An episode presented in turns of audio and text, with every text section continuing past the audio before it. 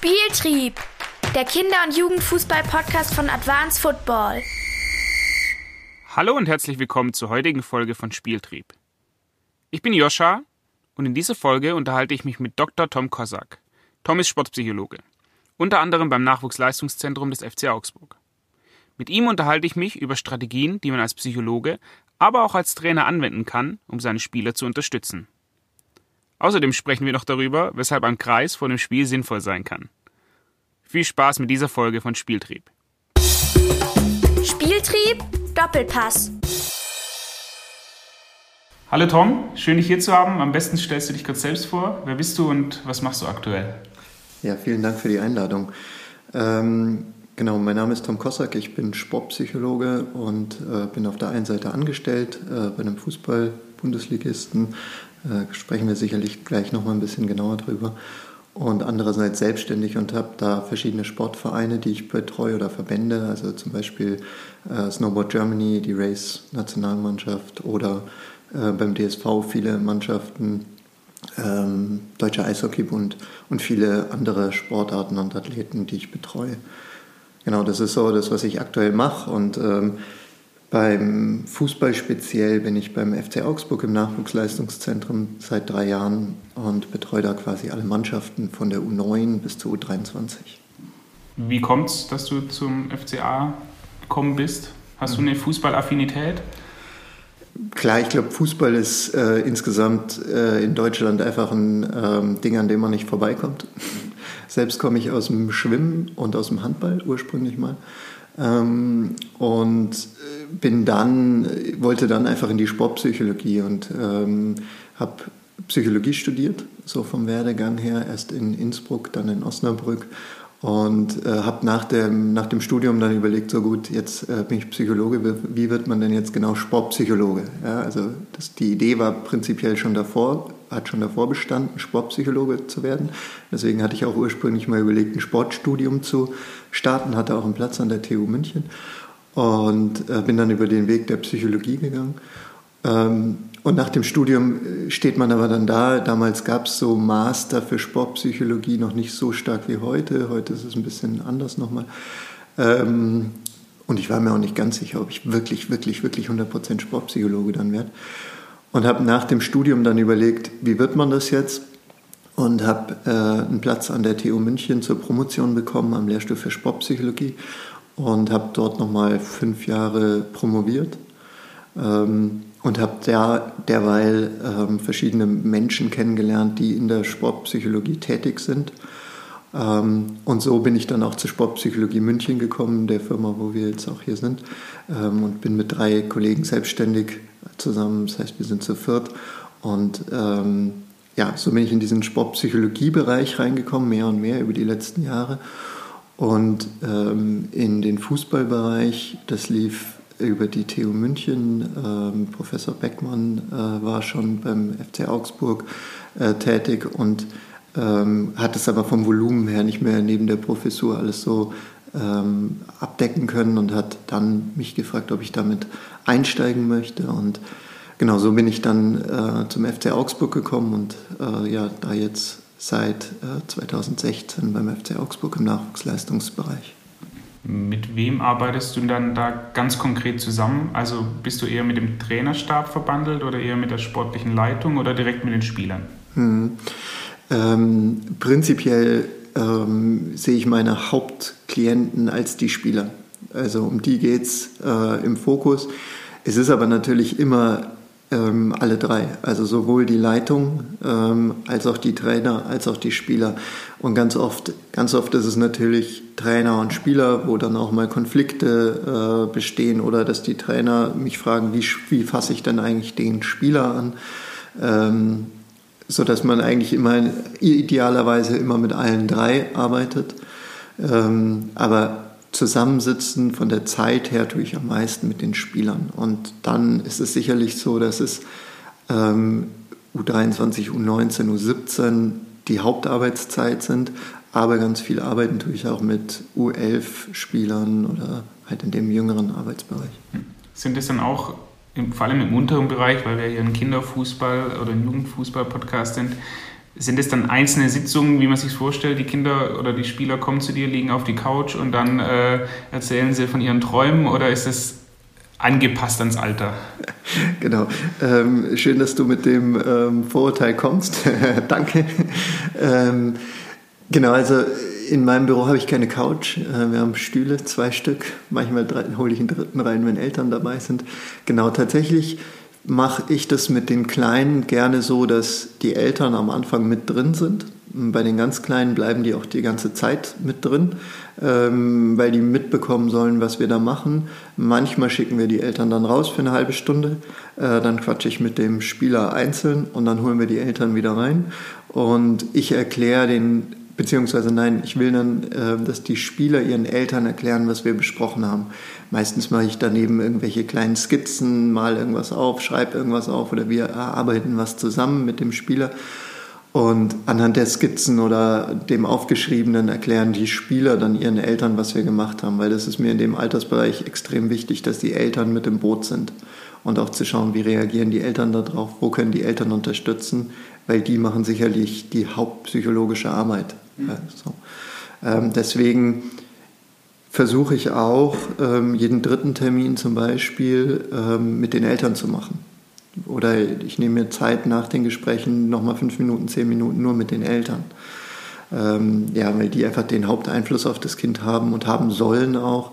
Und ähm, ich will nicht dahin kommen, dass ich das Kind repariere, mhm. sondern dass ich eigentlich systemabhängig mit den Eltern, mit den Trainern, ähm, und dem Kind zusammen was arbeite. Zu der, zu der Rolle der Eltern und auch der Familie, da, da kommen wir später noch dazu.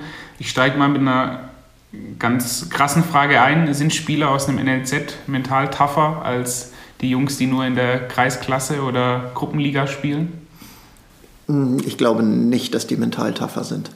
Ähm, die Anforderungen in einem NLZ sind tough, ähm, und es gibt Spieler, die daran scheitern, sage ich mal, ähm, sich da Jahr für Jahr zu beweisen, sich durchzusetzen, die einfach psychisch erschöpfen. Und solche Spieler haben wir immer wieder und zwar in allen Altersbereichen. Also wenn die, weiß nicht, über hunderte Kilometer zum Teil äh, rangekarrt werden jeden Tag, ähm, wenn die immer wieder da vorkommen, schaffe ich den nächsten Sprung. Das sind so hohe Belastungen für diese Kinder, die diesem Wunsch nach äh, Profifußball nachjagen, dass die tatsächlich regelrecht erschöpfen. Und dann haben wir wie so Burnout-Symptome schon im, im Kindesalter. Und davor muss man die Kinder unbedingt schützen, denke ich. Ähm, und äh, Manche Kinder schaffen das. Ich glaube, das hängt weniger ähm, davon ab, ob man in einem Nachwuchsleistungszentrum ist oder nicht. Man wird da sicherlich auch ein Stück tougher über die Jahre, muss man werden. Ähm, aber es kommt ganz viel auch darauf an, wie sind die Eltern drauf, was geben die Eltern den Kindern mit, ähm, um diese ja, Widerstandsfähigkeit äh, zu bekommen. Du hast jetzt angesprochen Widerstandsfähigkeit. Wenn du noch ein paar andere Eigenschaften nennen müsstest, die man braucht, um es dann wirklich in diesen Leistungsfußballbereich zu kommen? Hm. Also zusammengefasst, ähm, ich glaube, ist das Wort Wille das Zentrale. Wobei Wille verstehe ich ein bisschen anders, als man es so im Allgemeinen äh, verstehen würde. Für mich fasst Wille zusammen Selbstberuhigung und Selbstmotivierung. Das heißt, ich muss es schaffen, mich immer wieder zu motivieren, immer wieder durchsetzen zu können, wenn es schwierig wird. Ja, das ähm, heißt, eigentlich gibt es Motivation, das ist so dieser intrinsische Teil. Ähm, da will ich Profifußballer werden, habe Freude an, am, am Tun. Und dann gibt es immer wieder Widerstände, die auftauchen und dafür brauche ich Wille. Und wenn es schwierig wird, muss ich mich durchsetzen können, muss ich mich wieder pushen, auch mal gegen den inneren Schweinehund ankämpfen. Ich muss, glaube ich, sehr klar und fokussiert vom Kopf sein, dass ich weiß, was ich will und das immer weiter zu verfolgen.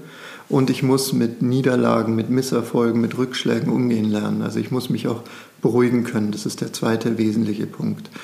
Ähm, Bastian Schweinsteiger hat das ganz schön gesagt. Er hat gesagt, ähm, um zu einem großen Champion zu werden, muss man erstmal lernen zu verlieren und die richtigen Schlüsse daraus ziehen. Äh, das ist ein Zitat, das eigentlich selten auftaucht. Ähm, ich habe das irgendwie, ich glaube, das hat er bei einer Bambi-Verleihung gesagt. Ähm, aber da steckt für mich sehr, sehr viel drin, nämlich lernen zu verlieren, also mit diesem ähm, Frust umgehen zu lernen, ähm, sich selbst beruhigen zu können und daraus wieder neue Ziele zu schaffen, sodass es eigentlich keinen Misserfolg gibt, sondern nur Lernerfahrungen. Und ähm, ich muss mir aber, ich muss aber so mutig sein, mir diese Misserfolge anzuschauen und dann auch wieder ähm, neue Motivation daraus ziehen ähm, oder mich wieder pushen, was weiterzumachen. Und das finde ich, deswegen finde ich das einen ganz guten Leitspruch äh, vor, vor diesem Hintergrund. Ist das dann aber was, dass die Kinder in dem Kontext NLZ lernen oder ist das was, das hat man in sich und es wird dann eben entwickelt oder ist das, also ist das quasi ein Sozialisierungsprozess oder ist das schon immer da? Ähm, also es ist sicherlich beides. Es gibt Dinge, die angeboren sind in der Psychologie ähm, und es gibt dann viele, viele Dinge, die erworben werden. Und natürlich versuchen wir im NLZ die jungen Spieler genau dahingehend auszubilden, die, die mit solchen Situationen zu konfrontieren oder ihnen Strategien zu zeigen. Wie gehe ich denn mit schwierigen Situationen um? Wie gehe ich mit Misserfolg um? Was kann ich da machen? Ähm, wir versuchen natürlich auch die Trainer in gewisser Weise zu schulen, dass die auf ihre Spieler eingehen können nach einem Misserfolg, ähm, die beruhigen zu können, vielleicht sogar nach den Spielen wieder runterzufahren. Also wir haben immer dieses Hochpushen vor den Spielen, gerade in den, äh, im unteren äh, Alter, so dass man die motiviert und heiß macht. Was aber meiner Meinung nach noch gar nicht berücksichtigt wird, ist, die nach dem Spiel wieder runterzuholen, äh, Emotionen wieder ähm, zu regulieren zu lernen, zur Ruhe zu kommen, bevor die dann wieder nach Hause entlassen werden oder ins Wochenende oder zu ihren Eltern, wie auch immer, dass die wieder lernen, okay, danach fahre ich auch wieder runter und dann bin ich auch wieder entspannt zu Hause und ich gehe nicht mit diesem ähm, hohen Puls und diesen hohen Emotionen nach Hause und stehe dann immer noch total unter Spannung. Also zu diesem, welche Mittel oder welche Möglichkeiten es gibt als Trainer, da, da kommen wir später nochmal mhm. dazu. Vor allem dieses Thema Motivation ist, glaube ich, ein spannendes, weil ich das auch ähnlich sehe, dass immer viel gepusht wird mhm. und dann hört es aber plötzlich auf, so mhm. mit, mit Spielanfang oder mit Spielende. Ähm, überspitzt formuliert, kann ich dann quasi aus jedem Kind mit einer sportpsychologischen Betreuung einer richtigen einen Profifußballer machen, was das Mentale angeht?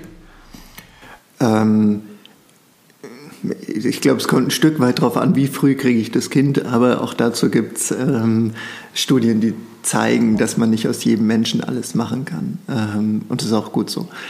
Ähm, zudem kommt es ganz stark darauf an, wie nehmen die Sportler das Angebot an. Also es gibt Spieler, die können viele Dinge von Natur aus oder weil sie das über ihre Eltern gelernt haben, ähm, weil die ein schönes Vertrauen, eine gute Bindung zu ihren Eltern hatten und da genau dieses sich motivieren äh, und beruhigen gelernt haben.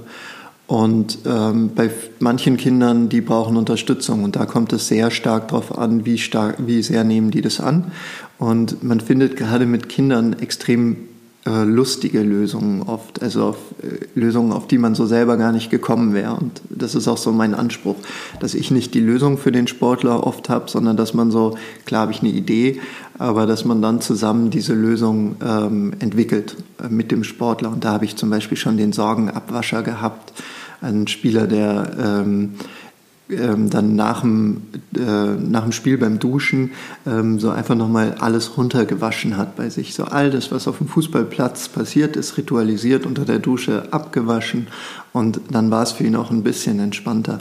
Und da ist der, der Spieler selber drauf gekommen. Ähm, wir haben natürlich über so Themen gesprochen, wie kann man sowas machen. Ähm, und, aber die Idee zum Schluss kam von ihm und das sind natürlich immer die besten Ideen. War das im Kinderbereich oder war das schon im älteren Jugend? Genau, ich glaube, der war elf oder zwölf. Ah, cool. Hast du da noch eine andere Anekdote aus, aus dem Bereich, was dir da einfällt spontan? Mm, wir haben jetzt, das war jetzt nicht im Fußball, aber ähm, jetzt saß ich die Woche mit einem Sportler zusammen. Ähm, da ging es darum, das ist ein Tennisspieler, ähm, wie erreicht man Ziele? Und unser Bild war eigentlich, wie mit so einem großen ähm, Eisbrecher, der zu seinem Ziel durchfährt und da sind überall Eisschollen und diese ganzen großen Eisschollen, ähm, die sind zum Beispiel Umgang mit Fehlern oder Angst vor Fehlern. Das waren immer so negative Bereiche und dass man sich nicht so stark auf diese Eisschollen fokussiert, sondern mehr auf den Eisbrecher. Was ist denn der Eisbrecher? Da ist Selbstvertrauen drin, da ist Unterstützung durch die Eltern drin.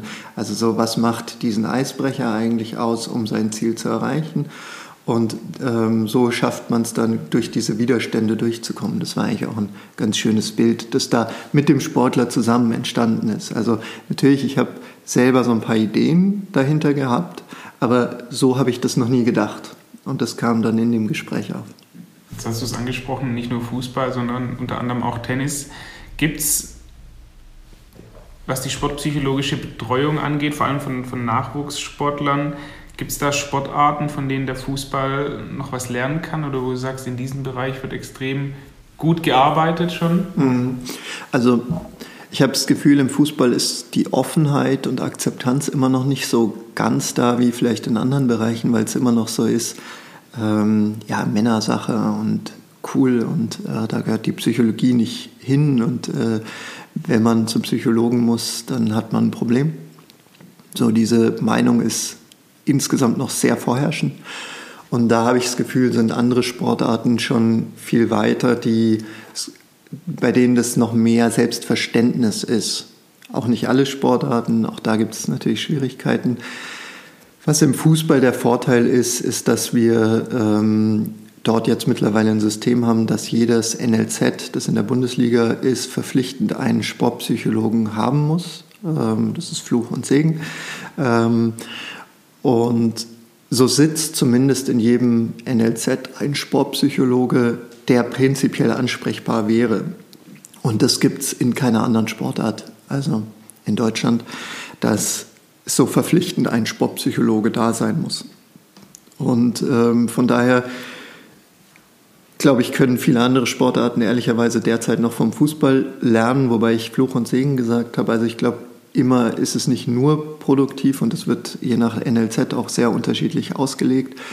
Und da müsste insgesamt noch mehr Einheit auch in die NLZs kommen, was, was die Psychologie angeht, ähm, weil ich glaube, es ist noch sehr unterschiedlich, was dann in den, in den NLZs äh, in der Psychologie gemacht wird.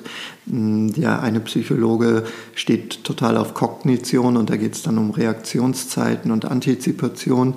Der nächste steht auf Motivation und arbeitet vielleicht ähm, nur mit den Trainern, wie sie ihre Spieler motivieren können oder hält vielleicht sogar die Kabinenansprachen selber oder so.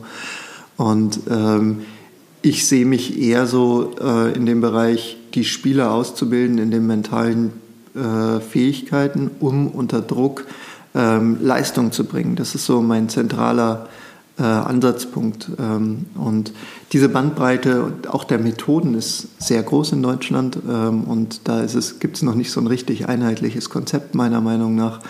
Und da dürften wir uns auf jeden Fall in den nächsten Jahren noch weiterentwickeln. Jetzt hast du ja gesagt, du bist auch im ähm, Wintersportverband tätig in einem, mhm. Ein oder zwei? zwei? Ähm, beim Eishockey, beim Ski und beim Snowboard. Ja, ähm, Gibt es da Sachen, die du sagst, hey, das wäre eigentlich ganz clever, das könnten wir mit unseren Jungs oder sollten wir mit mhm. unseren Jungs auch machen? So eine mhm. ganz konkrete Maßnahme für den Snowboardfahrer, bevor die Piste runterheizt. Mhm. Also was da ist, also ich bin ja im Nachwuchsleistungszentrum jetzt mit einer halben Stelle derzeit für alle Mannschaften von der U23 bis zur U9 verantwortlich. Das heißt, ähm, mit 20 Stunden pro äh, Woche habe ich natürlich bei irgendwie, weiß nicht, 250 Spielern so mittel viel Zeit mit jedem Kontakt zu haben. Wenn ich jetzt mit dem Skiverband zum Beispiel unterwegs bin, dann bin ich immer vor Ort. Das heißt, ich fahre mit in, ins, in, die, äh, in die Berge, fahre auch mit hoch äh, ins Gelände. Das heißt, dann stehe ich eigentlich immer am Start und habe da immer Kontaktmöglichkeiten mit dem Sportler. Und so können wir viele Dinge sehr konkret ähm, auf dem Schnee ausprobieren. Mm, und das, dadurch ist es ein Stück weit direkter. Und wenn dieser Kontakt dann besteht, dann kommen die Sportler auch nochmal eher vielleicht hier zu mir ins Büro und ähm, man versucht drumherum was aufzubauen. Das ist so im Fußball, mm, so wie es derzeit ist, ähm, nicht möglich. Es gibt andere Vereine, da ist es viel besser möglich. Also ähm, soweit ich weiß, ist es bei Leipzig so, dass ab der U14 aufwärts jede Mannschaft seinen Sportpsychologen hat ähm, sodass der Sportpsychologe beim Mannschaftstraining mit dabei ist und als normales ähm, Mitglied des Trainerstabs da fungiert, da hat man das sicherlich ein Stück ähm, mehr. Mhm. Beim Skiverband bin ich aber natürlich immer nur zum Beispiel ein paar Tage im Jahr dabei. Das heißt, äh, vielleicht habe ich zehn Tage pro Mannschaft, dann bin ich zehn Tage oder sieben Tage vor Ort mit dabei, auch beim Training, habe da die Kontaktmöglichkeit, bin dann wieder weg. Wenn jetzt der Sportpsychologe jeden Tag beim Training dabei ist, dann gehört er vielleicht auch viel stärker zu diesem Trainerstab mit und ist weniger diese neutrale Person wieder. Also das ist so der Nachteil, wenn ich die ganze Zeit dabei bin. Und ich glaube, da muss man eine gute Mischung finden zwischen nah dran sein, um auch Kontakt mit den Sportlern aufzubauen, damit die auch merken, okay, der beißt nicht und auf der anderen Seite wieder ein Stück weg zu sein, damit man nicht zu stark mit dem Trainerstab verbandelt ist und auf der Seite des Trainerstabs ist, sodass der Sportler dann sich wieder nicht traut, dem Sportpsychologen was zu sagen, weil der hängt ja immer mit meinen Trainern rum. Das ist ja durchaus ein Problem, was ich mir vorstellen könnte, was auch Spieler, wenn sie dann älter sind und die Zusammenhänge in einem NLZ besser verstehen als jetzt nur elf Spieler, dass sie sagen, ja, von wem bekommst du denn dein Geld? Vom NLZ. Mhm. Also ja. Überlegen sie sich zweimal, ob sie dir Sachen erzählen, ja. die eventuell eine, eine, Schwäche darstellen würden, wo es dann am Ende heißt, äh, ja, der Tom, der geht halt zu meinem U19-Trainer und sagt, Klar. ich habe Probleme. Genau. Ähm, also ich versuche den Sportlern immer wieder mitzuteilen, dass ich äh, unter Schweigepflicht stehe äh, und von daher schon gar nichts sagen darf. Gleichzeitig ist es aber natürlich so, wenn ich in einem NLZ angestellt bin, ähm, sind es meine Kollegen, die Trainer, weil die, mit denen hocke ich jeden Tag da oben im Büro. Und wir haben Besprechungen, da wird über Spieler gesprochen, wir gehen zum Mittagessen, da wird auch über Spieler gesprochen. Und ähm, da ist es ein schmaler Grad zwischen sich aus Gesprächen komplett rauszuhalten äh, und halt einfach über Spieler zu sprechen. Ähm, und das ist eine riesen Herausforderung, weswegen ich auch ganz froh bin, nur mit einer halben Stelle dort zu sein, weil man dann nicht so tief in diesen Vereinsstrukturen auch mit drin ist. Und ich versuche es auch zum Beispiel über die Kleidung vor Ort immer ein Stück weit kenntlich zu machen, dass ich eben nicht in äh, Dress vom FC Augsburg rumlaufe in dem Fall, sondern dass ich neutral rumlaufe, um auch den Spielern einen Unterschied zu markieren zwischen Trainer und Psychologen. Und ich habe auch schon Spieler gehabt, die gesagt haben, sie haben Mentaltrainer außerhalb, was für mich auch okay ist. Ähm, weil sie dann, weil sie da einfach freier reden können. Das ist eine nochmal mehr neutralere Person. Ähm, genau, und auch wir kriegen hier bei uns in der Firma immer wieder von, äh, aus, von Spielern aus anderen Nachwuchsleistungszentren Anfragen, äh, weil sie eben nicht zum ähm, Sportpsychologen im Nachwuchsleistungszentrum gehen wollen, sondern sich einen äh, externen Ansprechpartner suchen mögen. Hm. Jetzt haben wir angenommen, wir haben einen Spieler und der hat aber noch nicht dieses Bedürfnis, ähm, zu einem Sportpsychologen zu gehen. Vor allem im unteren Bereich dann, welche Rolle spielen denn die Eltern in so einem NLZ-Alltag? Du hast gesagt, du nimmst die mit bei den Jüngeren mit in deine Sprechstunden.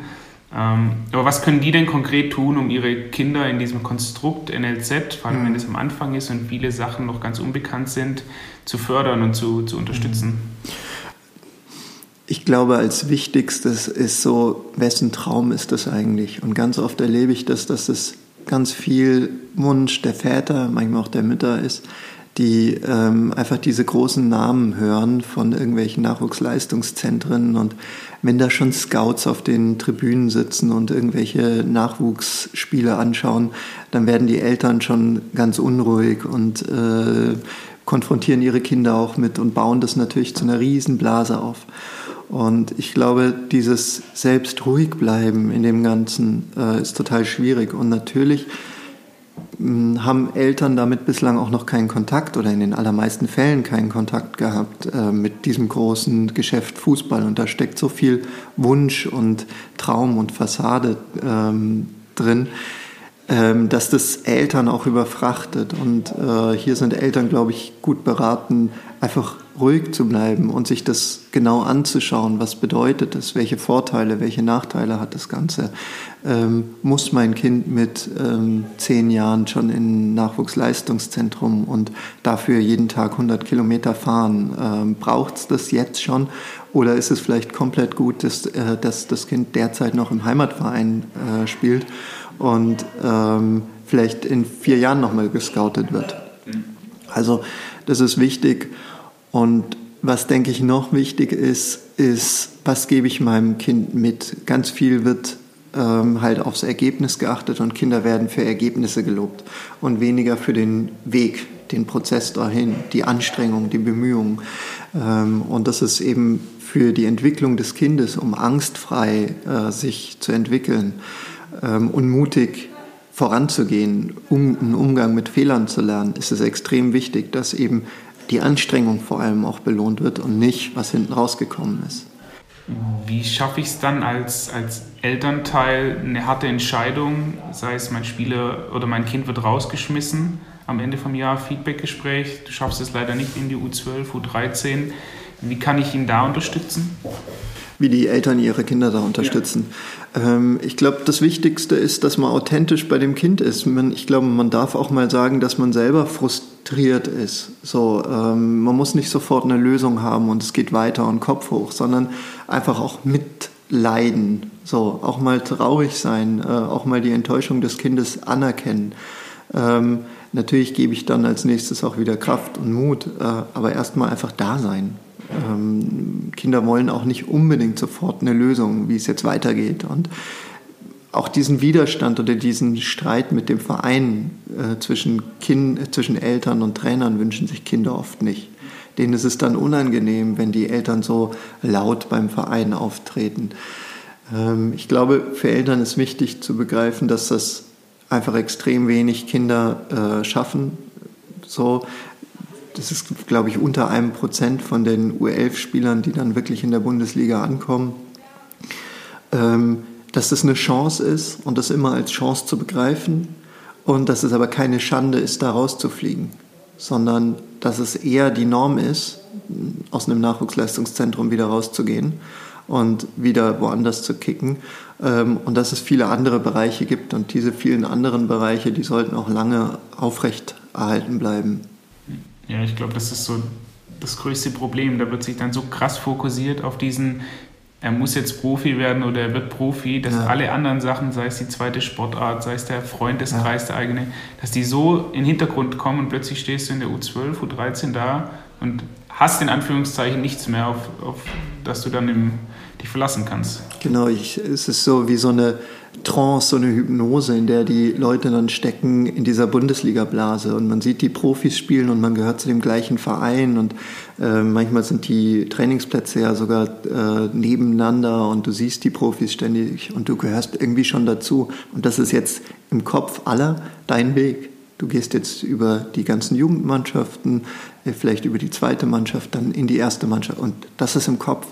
Und darauf fokussieren sich alle. Und diese Breite, was ein Kind braucht, vielleicht mit einer zweiten Sportart, mit Freunde treffen, ähm, mit Quatsch machen, auch mal zu entspannen und nicht nur Sport im Kopf zu haben oder nur äh, Leisten im Kopf zu haben, das wird ein Stück ähm, vergessen. Und diese Pläne, die die Kinder haben, sind ja extrem voll, gerade wenn die noch weit reisen. Und da braucht es einfach auch Entspannung und Regeneration.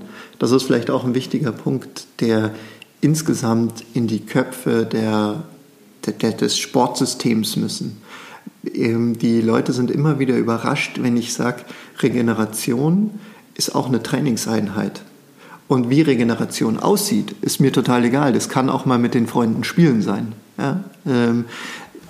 Aber es muss mal Pause sein, der Kopf muss mal zur Ruhe kommen und es geht nicht, dass ich in die Schule gehe, ähm, dann heimkomme, schnell Hausaufgaben mache, dann zum Fußball gefahren werde, dann irgendwie da zwei, zweieinhalb Stunden beim Verein bin, ähm, da meinen Sport mache, dann komme ich irgendwie um acht, neun, vielleicht sogar halb zehn erst heim, äh, muss noch irgendwas lernen, gehe ins Bett und am nächsten Morgen um sechs, halb sieben, sieben wieder raus ähm, um wieder in die Schule zu gehen. Und am Wochenende das Spiel und äh, dann habe ich vielleicht noch einen halben Tag irgendwie Freizeit.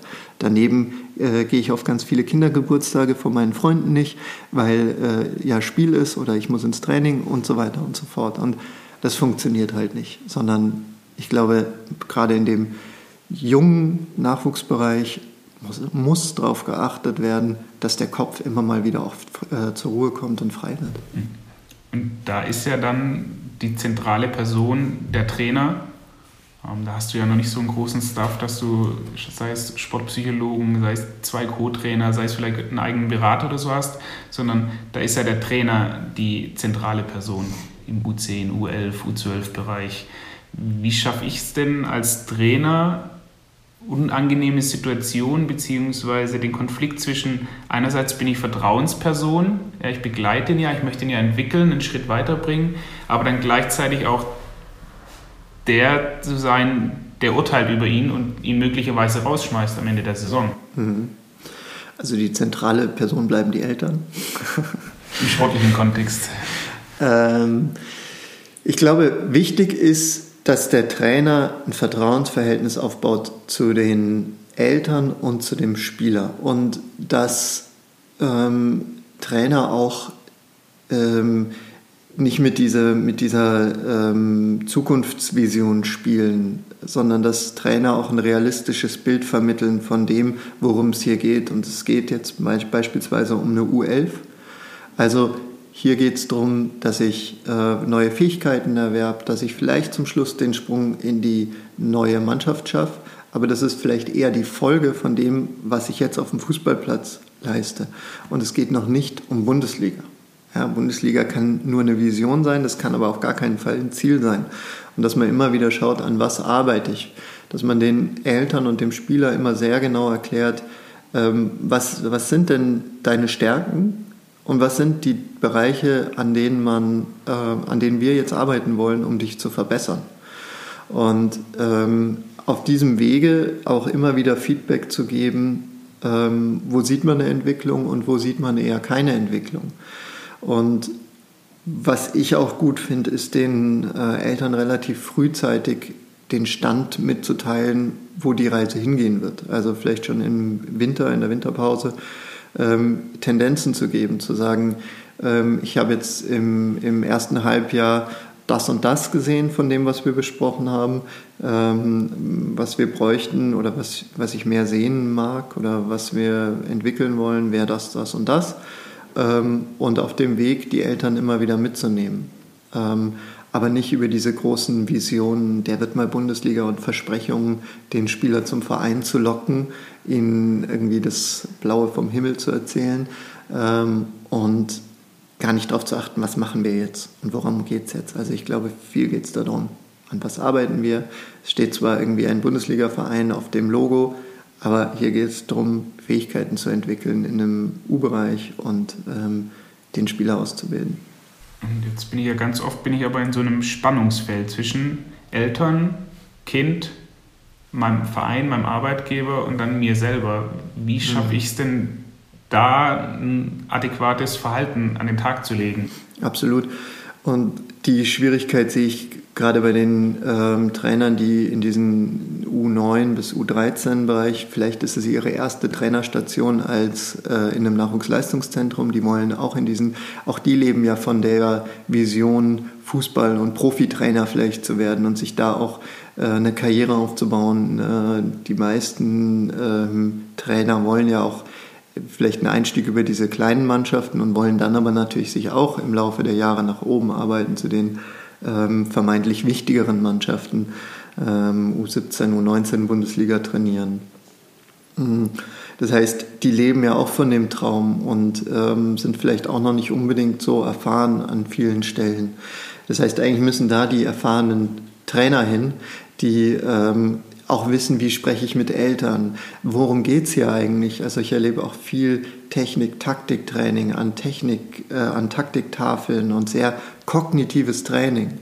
Und da eigentlich wirklich ein Stück, Stück zurückzufahren, aber das ist ein, ähm, eine Frage der Leitung des NLZs, ähm, beziehungsweise des, ähm, es gibt ja dann meistens noch eine Leitung von diesem U-Bereich, also U9 bis U13 zum Beispiel, ähm, wo es nochmal eine Extraleitung gibt. Und die müssen eigentlich sehr klar sein, worum geht es hier. Und es geht vor allem um Ausbildung und noch nicht um Profifußball.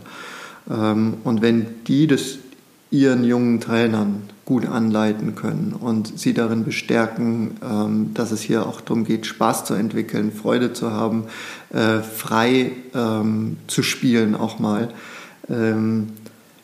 Ich glaube, nur dann kann das gelingen, weil sonst steht der äh, Trainer tatsächlich genau in dem Spannungsfeld. ähm, von Leistungsfußball. Das heißt, äh, meine Leitung erwartet von mir oder ich glaube, dass meine Leitung von mir erwartet, dass ich die nächsten Profikicker ausbilde.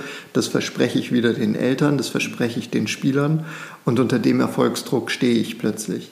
Und da laufen alle Leute eigentlich einem falschen Ziel nach und nicht dem Ziel, worauf sie sich eigentlich konzentrieren, Spieler äh, auszubilden.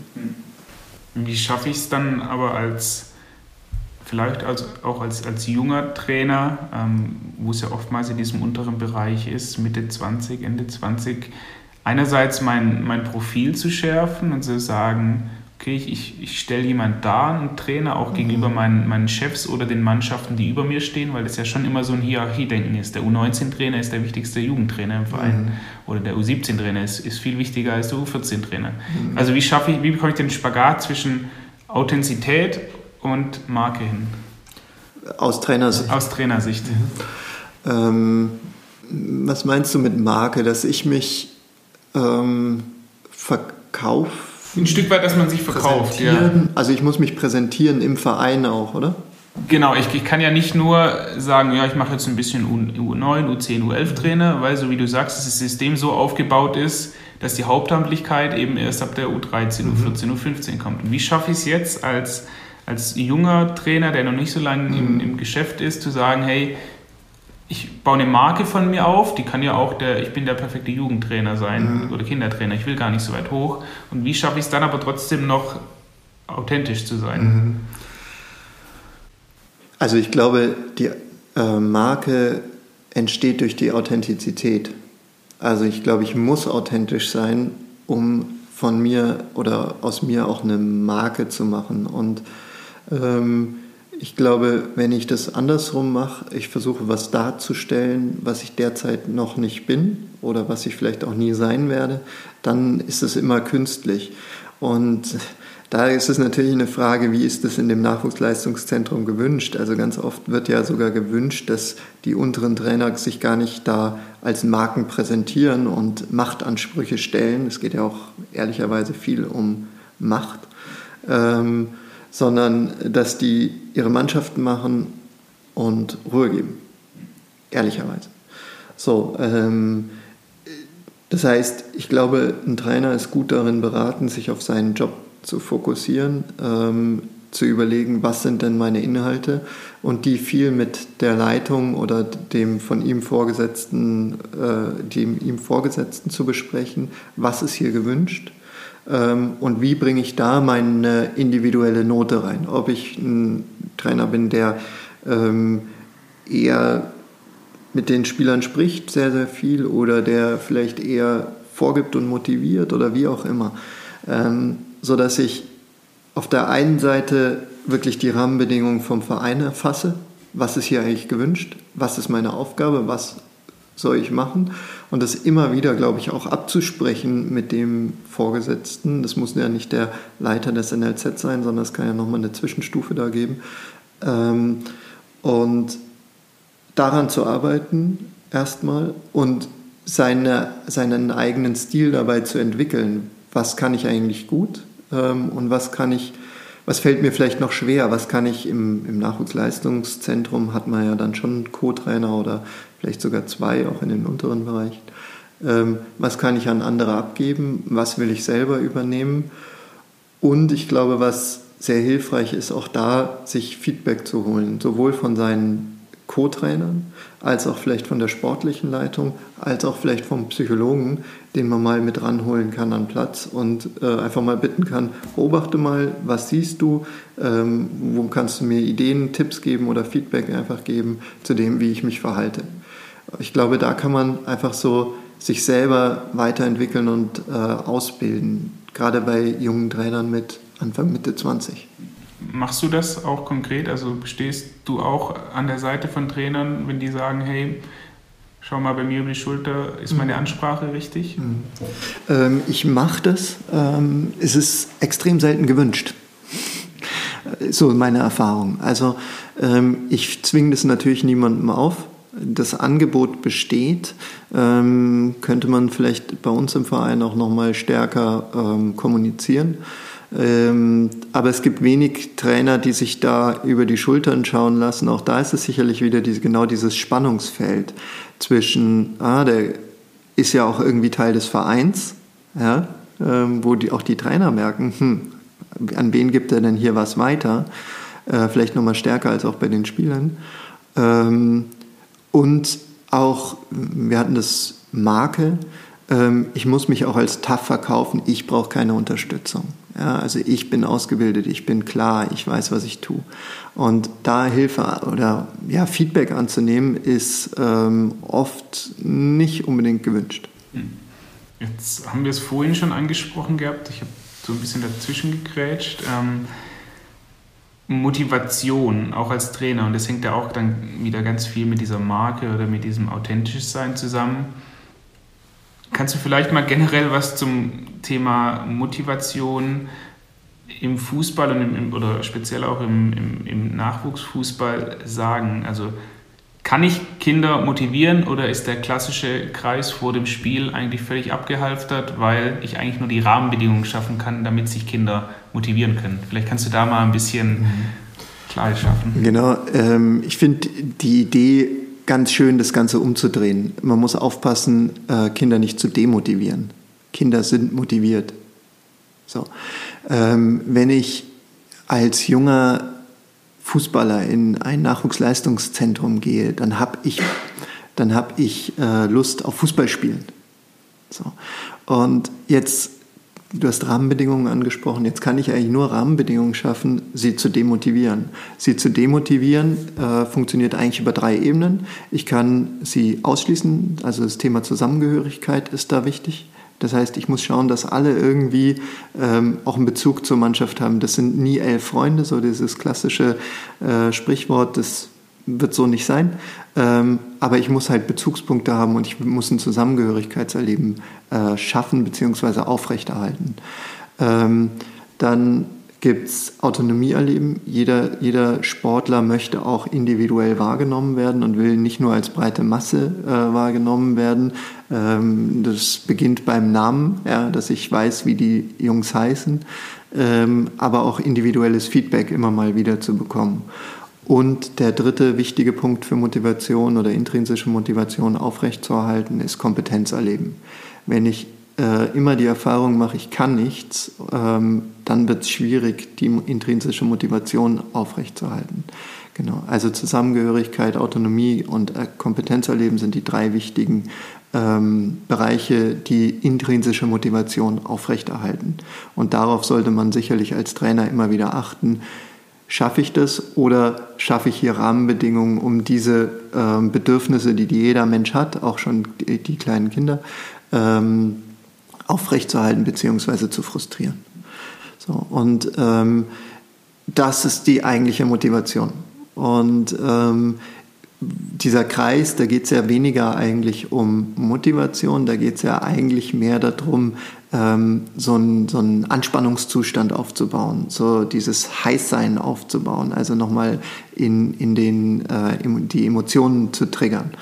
Und ähm, das ist sicherlich was, wenn das, wenn, wenn die ganze Mannschaft da Spaß dran hat, ähm, und meistens haben die das, es gibt ja auch dieses Wir-Gefühl, dieses Zusammengehörigkeitsgefühl, das wird ja da nochmal gestärkt, ähm, dann ist es absolut das Richtige und das macht ja meiner Meinung nach fast jede Mannschaft, ähm, um sich einfach emotional nochmal zu pushen, das, was wir vorhin schon hatten, also dieses Hochfahren, Wachsein und Zusammengehörigkeit, wir gegen die anderen.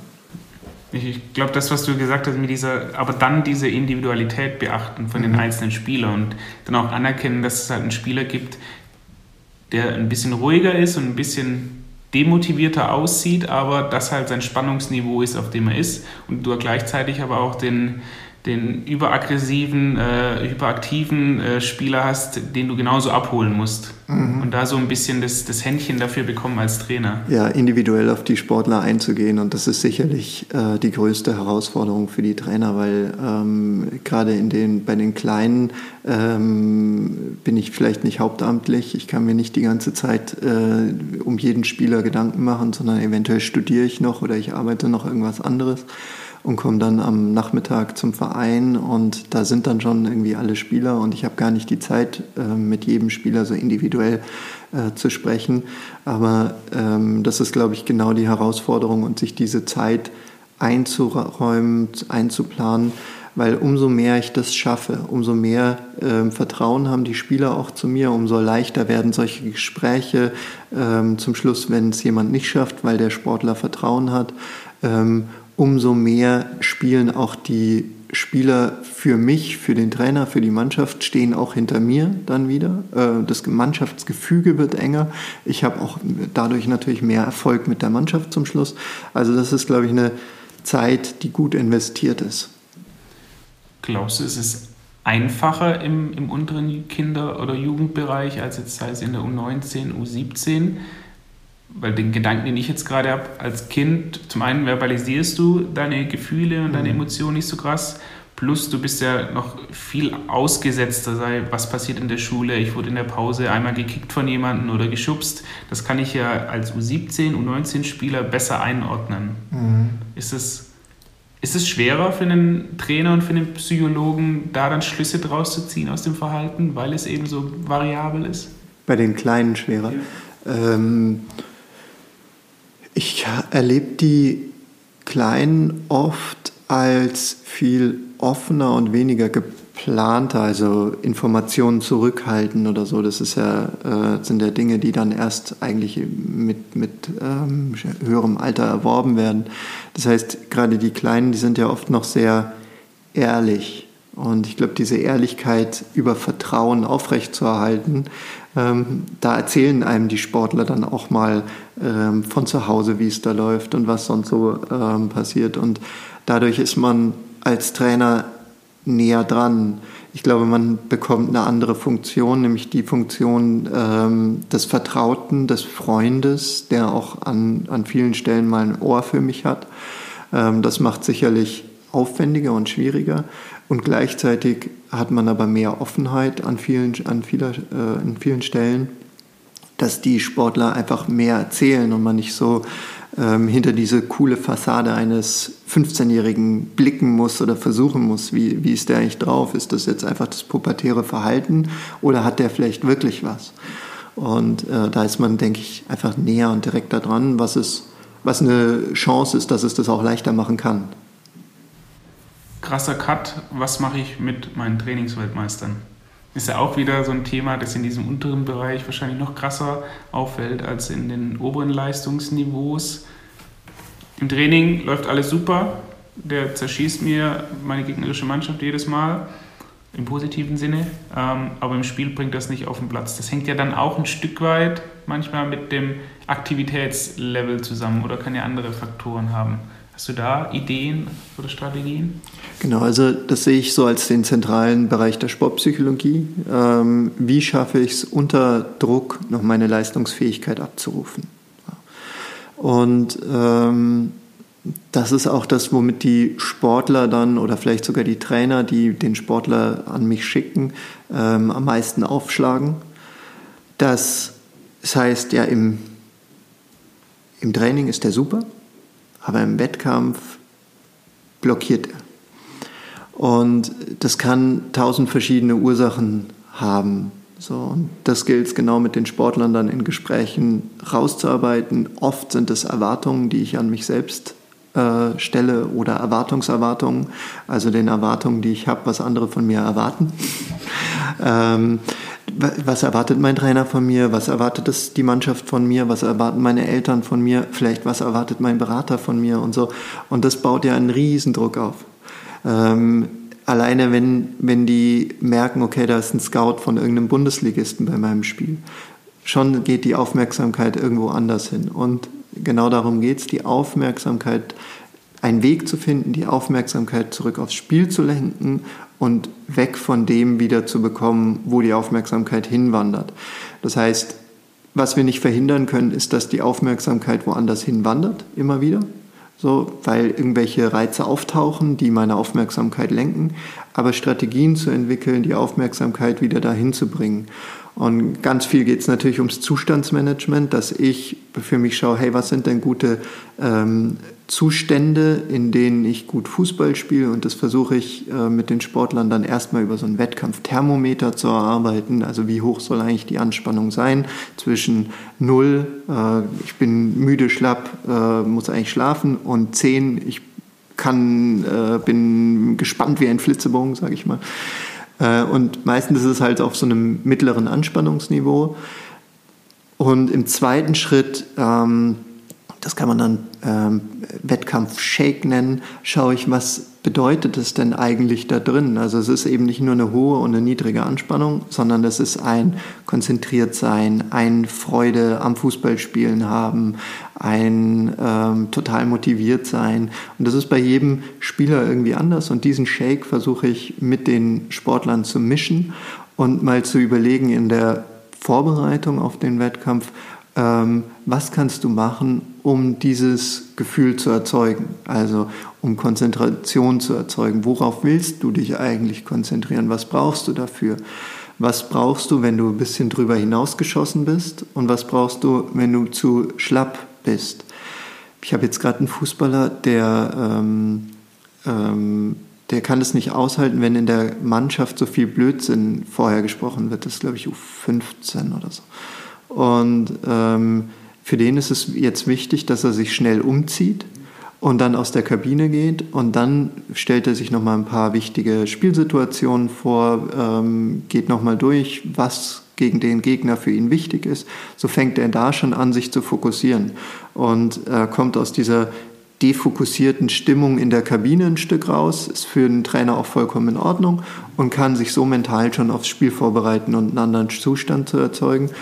Ähm, der hatte mir am Anfang berichtet, dass er eigentlich den ersten 30 Minuten ähm, immer hinterherläuft, quasi, da noch überhaupt nicht in seinem Zustand ist. Und das haben wir jetzt geschafft, dass, es, dass er es besser schafft, von Anfang an mit dem Kopf einfach auch da zu sein, indem er sich früher anfängt zu fokussieren. Wird das dann vom Trainer akzeptiert, beziehungsweise sprichst du das dann an? Weil das ja so der Klassiker ist, du hast eine gewisse Individualität vorm Spiel und als Trainer bist du ja auch in einem bestimmten Spannungsniveau und so aus dem Affekt sagst du dann dem Spieler, der raus will eigentlich aus der Kabine, nee, nee, du bleibst hier, du setzt dich jetzt auch wieder hin. Mhm. Alle sind still, wir machen jetzt noch ein bisschen das und das. Das genau. ist immer so ein bisschen das Spannungsfeld dann in ja. der Praxis. Genau, also wie gesagt, im Idealfall ist das dann wirklich eine gute Absprache zwischen Spieler, Trainer und mir, aber ich nur als Moderator. Ähm, und im besten Fall schaffen wir es so, dass ich das mit dem Sportler bespreche, dass wir überlegen, okay, was ist für dich gut und dann mit dem Trainer zusammensprechen. Entweder holen wir den dann dazu, zu dem, in, in so einer Dreierkonstellation, oder der Sportler spricht es direkt mit dem Trainer ab, ähm, warum das gut ist für den Sportler. So dass der Trainer ein Verständnis dafür entwickeln kann ähm, und für den Sportler, für den Trainer eben nicht so ist, wieso rennt der jetzt plötzlich raus aus der Kabine, äh, wir gehen doch alle zusammen raus, sondern dass der Trainer weiß, okay, der geht raus, um sich schon mal zu fokussieren, äh, der wartet davor, ja, äh, vor der Kabine oder oben, ähm, ja, also wo es halt auf den Rasen geht, wo auch immer das dann ist. Ähm, und diese Absprache gibt es, ich weiß das, ich weiß, wenn der rausgeht und dann bin ich ruhig und dann bin ich nicht verwirrt als Trainer. Was macht er da? Also diese Absprachen sollten im, äh, im Idealfall schon sein. Ähm, manche Dinge muss der Trainer nicht unbedingt wissen. Ich habe einen äh, Torhüter gehabt, ähm, der ähm, vor den Spielen im, in der U17, da stehen die ja schon wie in der Bundesliga, äh, müssen sich schon mal einmal aufreihen. Und ähm, dann hat er immer versucht, auf den Boden zu gucken, damit er nicht ins Publikum guckt, weil das eine riesen Nervosität für ihn erzeugt. Und da haben wir eigentlich dran gearbeitet, sich ruhig mal ganz offensiv die Leute anzuschauen, wer da steht und dabei zu lernen, ruhig zu bleiben. Ähm, und das ist was, was der Trainer nicht unbedingt wissen muss. Das ist total egal. Das fällt nicht auf, äh, ob der das macht oder ob der das nicht macht und wie der das macht, beziehungsweise es fällt eher auf, der nimmt plötzlich den Kopf hoch und steht nicht mit gesenktem Kopf ähm, da vor dem Anstoß da. Und ähm, das heißt, es kommt immer ein Stück weit darauf an, betrifft es das Team und den Trainer und muss der es wissen oder muss er es nicht wissen, weil das ein Ritual ist, das mit nichts äh, kollidiert. Jetzt müsstest du einen Leitsatz um dieses Thema Jugendtrainer und wie man mit, mit Spielern oder den Eltern dann verfährt, für einen Kinder-Jugendtrainer ausformulieren. So ein Satz, an den der sich halten sollte. Der kann ja gerne auch ein bisschen allgemeiner sein. Mhm. Ich glaube, das geht in die Richtung, ähm, selbst Spaß zu haben als Trainer und Freude zu vermitteln und unter dem Motto eigentlich Training zu gestalten.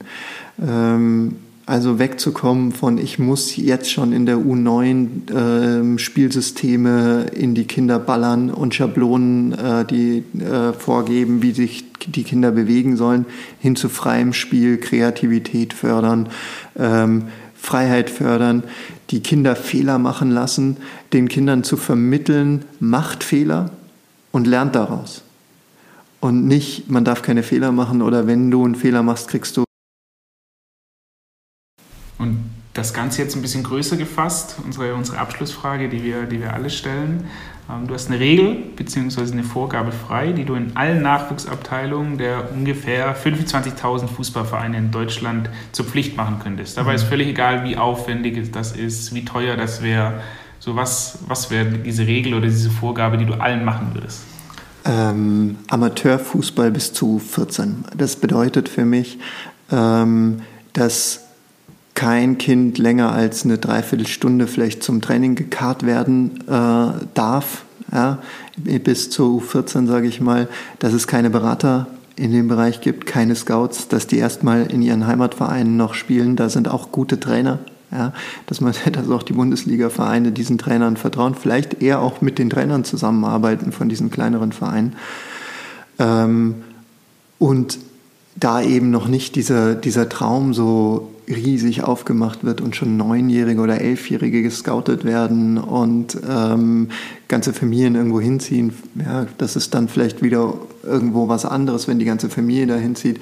Aber wenn äh, Zwölfjährige, Dreizehnjährige schon anderthalb Stunden irgendwo hinfahren, ähm, dann geht einfach, dann sind das zwei, drei Stunden Zeit am Tag in irgendwelchen Bussen, in irgendwelchen Bahnen oder was auch immer.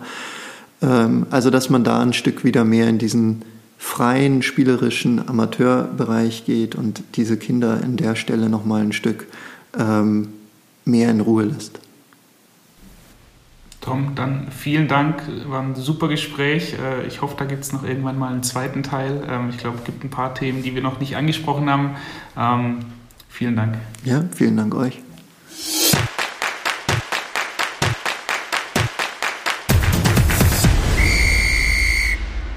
Das war das Gespräch mit Dr. Tom Kosak. Was mir bei diesem Gespräch besonders im Gedächtnis geblieben ist, ist der Spielerfokus seiner Arbeit. Etwas, das in meinen Augen nicht nur in der Sportpsychologie an oberster Stelle stehen sollte. Wie immer findet ihr alle Fragen und Links in unserem Blogbereich unter advance.football/blog. Wenn euch diese Folge gefallen hat, dann abonniert uns und empfehlt uns weiter. Bis dahin eine gute Zeit, macht's gut. Spieltrieb, der Kinder- und Jugendfußball-Podcast von Advance Football.